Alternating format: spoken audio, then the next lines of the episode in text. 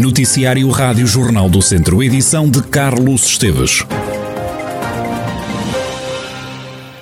Continuam os juntamentos junto ao Centro Histórico de Viseu e na zona de Jogueiros. Durante o fim de semana e após o encerramento dos estabelecimentos, verifica-se uma grande afluência de pessoas na rua, como dá conta Marco Almeida, comandante da Polícia Municipal de Viseu.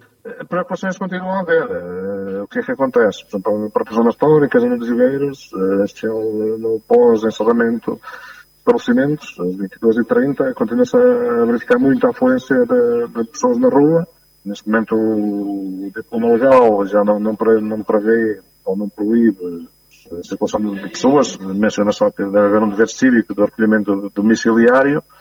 Uh, pronto, e não há aqui uma tipificação legal que eventualmente culmine numa, numa contraordenação nesta situação.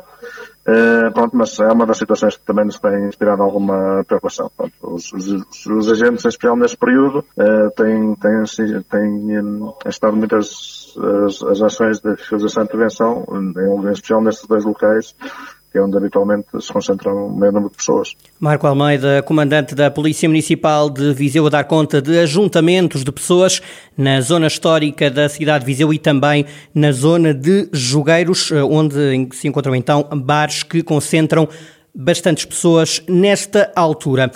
Vamos até Tondela. As obras vão custar um milhão e meio de euros. O Centro de Saúde de Tondela vai ser requalificado. A Câmara Municipal já lançou empreitada a concurso público.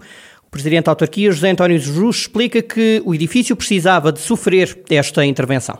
Um edifício que incorpora várias valências, desde logo a OSF, mas também os serviços de saúde pública e o serviço de cuidados na comunidade, e, portanto, é um, uma infraestrutura que tem uma relevância crescida, determinante, na medida em que serve uma grande parte da população do Conselho de Tondela, e este edifício já evidenciava uma degradação muito acentuada, nomeadamente em termos estruturais e em termos também funcionais, porque no contexto de funcionamento das USFs, o modelo de organização e funcional é muito diferente daquele que eh, havia sido previsto e que estava consolidado há 30 anos e, portanto, há aqui, eh, objetivamente, uma, uma esperança que já era sentida há muito tempo pelos profissionais de saúde, por todos aqueles que diariamente aqui prestam serviço, mas também pelos utentes.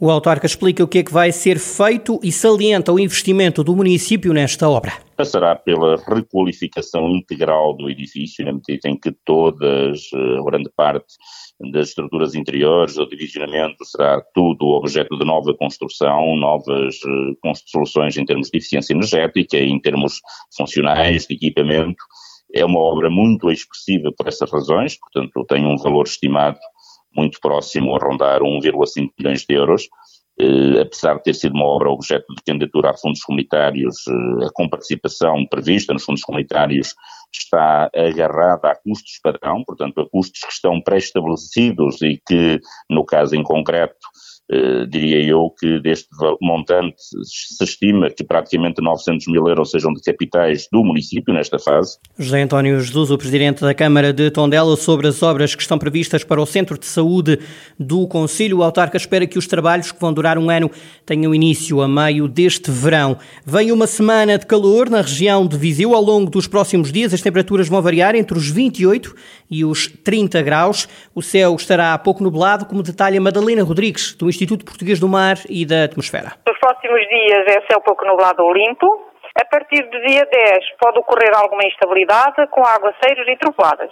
Em relação às temperaturas, nos próximos dias elas vão variar entre os 28 e os 30 graus, as máximas, e as mínimas entre os 12 e os 15, com tendência a subir a partir de sábado para os 17 graus. Tratam-se de temperaturas elevadas para esta altura do ano.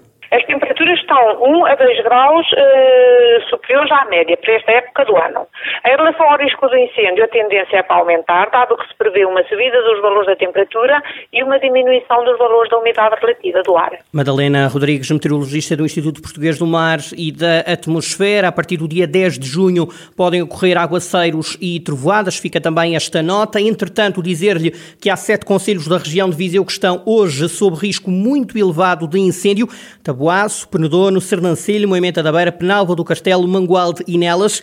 Em risco elevado está um maior número de conselhos, Viseu, Castro Daire, São Pedro do Sul, Vila Nova de Paiva, Sátão, Aguiar da Beira, Carregal do Sal, Santa Combadão, Tondela, Tarouca, São João da Pesqueira e Armamar. Os restantes conselhos estão sob risco moderado de incêndio para esta segunda-feira. O Planalto Beirão conta começar a produzir eletricidade a partir do lixo dentro de dois anos. A Associação de Municípios viu aprovada uma candidatura para avançar com o projeto, que vai ser lançado a concurso público em breve.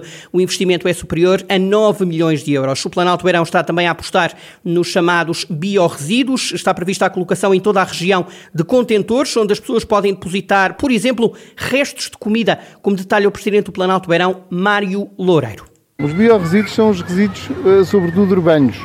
São os restos da nossa comida, são restos dos verdes que, que depositamos no caixote de lixo, uma simples uh, poda num jardim, relvas cortadas, as, as, folhas que se apanham e que se depositam, tudo isso são biorresíduos. E os biorresíduos são, são materiais que, que realmente uh, acabam por dar, ter também um, um destino que não é o mais correto.